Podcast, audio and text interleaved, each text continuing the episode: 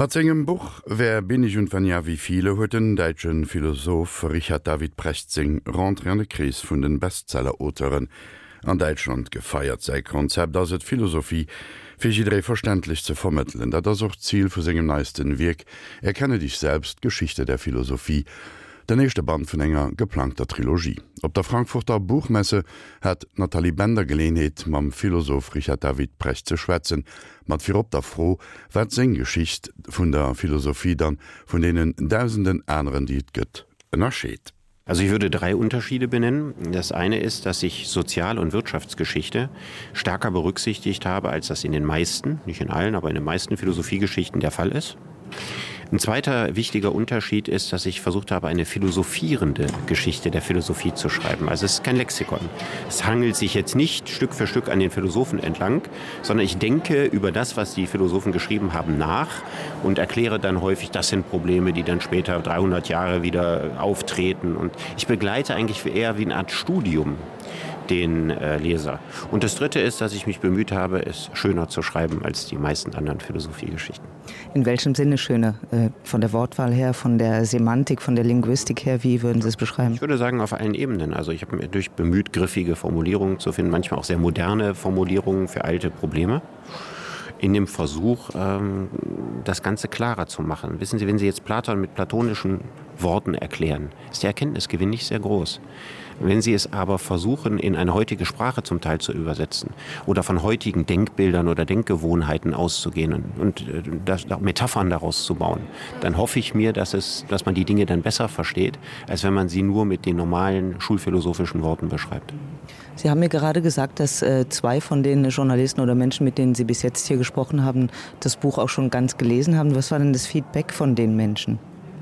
Ja gut, das, also die, die beiden Journalisten, das war hier nicht auf der Messe, sondern vor der Messe. Das waren Leute, die auch Philosophie studiert haben. Ja, das also das, was ich gerade erwähnt habe, was die Philosophiegeschichte unterscheidet, vor allem der dritte Punkt natürlich gut angekommen ist. Also dass es äh, auf der sprachlichen Ebene gemocht wurde und äh, ich bin zufrieden damit. Erkenne die Welt ist äh, der erste Teil einer Trilogie. Was kommt denn im zweiten und dritten Teil? Der zweite Teil wird äh, von der Renaissance ausgehen, beginnt mit Nikolaus von Kues und endet mit der Kritik an Hegel im 19. Jahrhundert. Und der dritte geht dann von dort aus weiter, also beginnt er quasi mit Marx und geht bis in die Gegenwart. Sie haben äh, voraussichtlich vor den zweiten Band im Herbst nächsten Jahres, also 2016, so steht es auf jeden Fall geschrieben im Goldmann-Katalog äh, und den dritten im Herbst 2017 äh, herauszugeben. Das scheint mir auch sehr äh, ambitiös ist es auf jeden Fall und äh, ich liege wahrscheinlich nicht falsch damit, wenn ich sage, so ganz wird diese Rechnung nicht aufgehen. Die Philosophie ist es eher für Sie das Fach oder ist es eher eine Hilfe für jeden anders denken zu können? Aus der Philosophie ist heute ein Fach geworden, das tut ihr nicht sehr gut. Die Philosophie hat heute gesellschaftlich eigentlich keine Bedeutung mehr. Und das liegt eben daran, dass sie ein Fach geworden ist. Das sollte sie ursprünglich ja nicht sein. Also bei den alten Griechen war die Philosophie die Frage nach dem rechten Leben und der Philosoph war für alle persönlichen und gesellschaftlichen Fragen zuständig. Heute ist die Philosophie eine akademische Fachwissenschaft, teilweise historisch orientiert, teilweise sprachlogisch orientiert. Diese Fachwissenschaft hat ihre Berechtigung, aber die Rolle der Philosophie darf sie nicht damit begnügen, nur ein Fach zu sein. Denn wenn Philosophen sich nicht in gesellschaftliche Debatten einmischen, dann tun es im Zweifelsfall nur Journalisten und Ökonomen und das wäre nicht besser.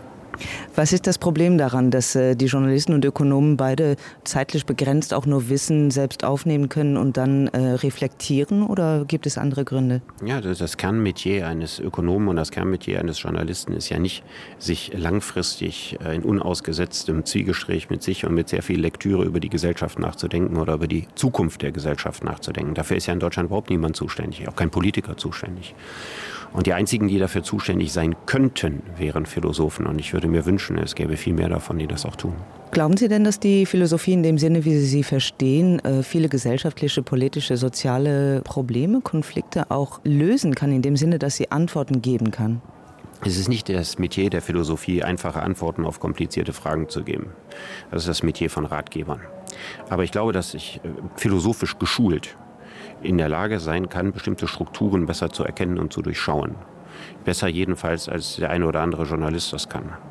Und das müssen nicht nur Philosophen machen, das können im gleichen Maße Soziologen machen. Also die Gesellschaft braucht Scouts. Egal in welchem Fach die ausgebildet sind, aber sie müssen ihr Interesse nicht auf ein bestimmtes Fach lenken, sondern ihr Interesse wirklich auf das Ganze der Gesellschaft lenken. In der Bildungssituation, die wir momentan haben, zum Beispiel deutschen Schulwesen oder auch im luxemburgischen, Sie kennen sich vielleicht etwas da aus, müsste mehr Philosophie gelehrt werden? Nein.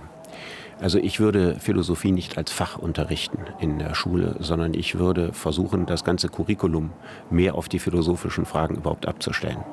Also Ökonomie ist ja ursprünglich mal ein Gebiet der Philosophie gewesen.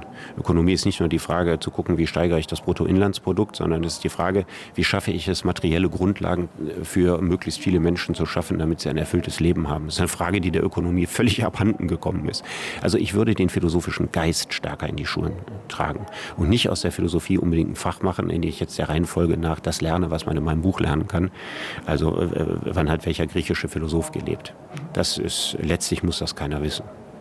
Steht denn die Wirtschaft mit ihren ganzen Ausbreitungen auch der Philosophie, also dem selber denken, auch den Gedankenwelten erweitern, auch meistens im Wege? Das ist eine sehr schwierige Frage. Also das Schulsystem steht auf jeden Fall dem selberdenken entschieden im Wege. Und das luxemburgische Schulsystem ist im direkten Vergleich zweier schlechter Schulsysteme noch schlimmer als das deutsche, weil es ja überwiegend das französische System ist. Und äh, im, im luxemburgischen Schulsystem steht das auswendig lernen und das, das Wiedergeben von vorgegebenem absolut im Mittelpunkt. Und das eigenständige Denken ist irgendwas, was dann so am Rande mal ganz kurz irgendwie vorkommt. Und die Relation müsste umgekehrt sein. Haben Sie das auch gemerkt zu der Zeit, wo Sie in Luxemburg an der Universität äh, waren? Ich habe in Luxemburg an der Universität ja nur so einige populäre Veranstaltungen gemacht und die luxemburgische Universität kann ich überhaupt nicht beurteilen. Aber so einen kleinen Einblick in äh, wie die Schulen in Luxemburg sind, äh, die Gymnasien aussehen, den habe ich schon gewonnen. Sie haben jetzt das Wort Popularität äh, erwähnt. Ihnen wird manchmal auch der Vorwurf gemacht, dass Sie die Philosophie eigentlich ähm, zu sehr popularisieren. Wie stehen Sie dem gegenüber? Da muss ich zwei Antworten darauf geben. Das eine ist, dass ich nie verstanden habe, warum das ein äh, Vorwurf ist. Das ist eigentlich sehr deutsch oder sehr in der deutschen Tradition, dass das immer so was von Geheimnisverrat hat, wenn man das einfach darstellt. Äh, in Deutschland haben wir eigentlich nur Respekt vor Philosophen, die wir nicht so richtig verstehen.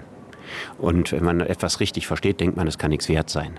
Das ist allerdings in anderen Ländern schon ein bisschen anders und das wäre der eine Teil der Antwort. Der zweite Teil ist, dass die Bücher, die ich bisher geschrieben habe, ja Bücher waren, die sich tatsächlich an ein großes allgemeines Publikum richten.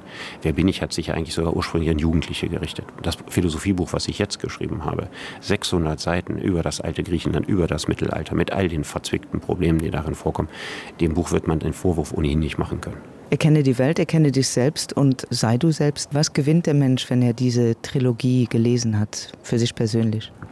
Ich hoffe eine Erweiterung des Rahmens, in, dem, in der er denkt. Also ich stelle mir ja bei all den Dingen, die in meinem Leben eine große Rolle spielen, nie die Frage, was es bringt oder was es nutzt. Wir sollten eine so seltsame kapitalistische Frage auch nicht an die Philosophie stellen, sondern wir sollen sagen, macht es Spaß, sich damit zu beschäftigen. Und es ist ja so, dass einerseits Sinnengenüsse einen großen Spaß machen, aber es gibt ja auch sowas wie geistige Genüsse. Und ich würde die Philosophie und als erstes mal unter dem Gesichtspunkt, es ist spannend, interessant, sich damit auseinandersetzen sehen. Und nicht die Frage, kann ich am Ende was damit anfangen. Das heißt, Sie würden auch äh, ablehnen, sich Ziele zu setzen? Setzen im Leben? Nö, das würde ich nicht ablehnen. Also dass man sich Ziele setzt, finde ich gut und dass man diese Ziele gelegentlich revidiert, finde ich ebenfalls gut. Nein, das ist nicht das Problem. Aber das Problem ist, wenn ich alles in meinem Leben, jede Tätigkeit immer frage, was bringt das? Was springt am Ende dabei raus? Ich meine, so führt man Unternehmen, aber so sollte man sein Leben nicht angehen. Das heißt, diese profitorientierte ähm, Haltung, die es heutzutage sehr oft sehr viel äh, in vielen Bereichen auch gibt, die ähm, müsste auch einmal revidiert werden. Ja gut, wir sind dadurch, dass der Kapitalismus die einzige Leitkultur ist, die übrig geblieben ist. Das Christentum spielt keine ernstzunehmende Rolle mehr.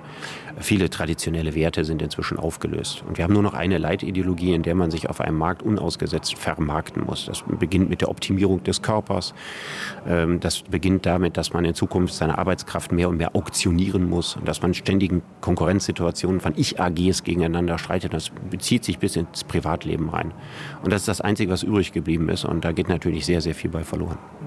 Was haben Sie gedacht, als der Friedenspreis des deutschen Buchhandels an äh, Navid Kermani genannt wurde? Ich kenne ihn so ein bisschen und äh, ich habe mich für ihn gefreut. Haben Sie seine Bücher gelesen? Ich habe wenig von ihm gelesen und äh, ich bin nicht die geeignete Person, das Lebenswerk von Navid Kermani angemessen zu beurteilen. Eine andere Frage noch an den Philosophen. Äh, es wird sehr viel gesagt, dass die Frankfurter Buchmesse dieses Jahr einen sehr politischen äh, Touch hat, wenn man das Wort mal gebrauchen kann an dieser Stelle. Wie ähm, sehen Sie das? Stimmen Sie dem zu? mehr als sonst? Also ich empfinde die Messe eigentlich wie immer. Also der politische Touch ist ja wahrscheinlich durch die Rede von Salman Rushdie am Anfang da reingekommen. Aber ich glaube nicht, dass die Eröffnungsrede einer Buchmesse tatsächlich den Geist der Händler, die auf der Buchmesse unterwegs sind, in irgendeiner Form beeinflusst. Dann danke ich Ihnen fürs Gespräch. Sehr gerne. Änet werden Natalie Bender am Gespräch mam deitschen Philosopher Publizist Richard David Precht op der Frankfurter Buchmesse.